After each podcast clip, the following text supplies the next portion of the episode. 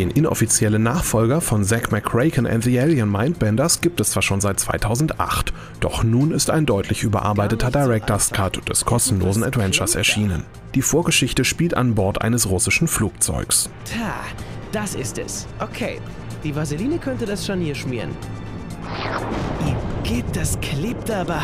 Richtig geht es aber erst danach los, wenn Zack mit Kopfschmerzen in seinem Bett aufwacht und sich fragt, was passiert ist. Ganz Reporter geht er der Sache nach und stapft ins nächste Abenteuer. Schon beim Spieltitel Head Cat and the Obvious Crimes Against the Fundamental Laws of Physics ahnt man, dass hier etwas Merkwürdiges wartet. Tatsächlich geht es darum, die paffende, immer gerade auslaufende Katze zum Ausgang zu bringen. Den Weg der Katze beeinflusst man, indem man gezielt Bildschirmausschnitte mit einem Rechteck markiert.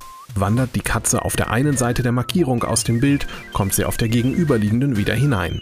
So überwindet man Hindernisse oder lässt Gegner in den Abgrund fallen.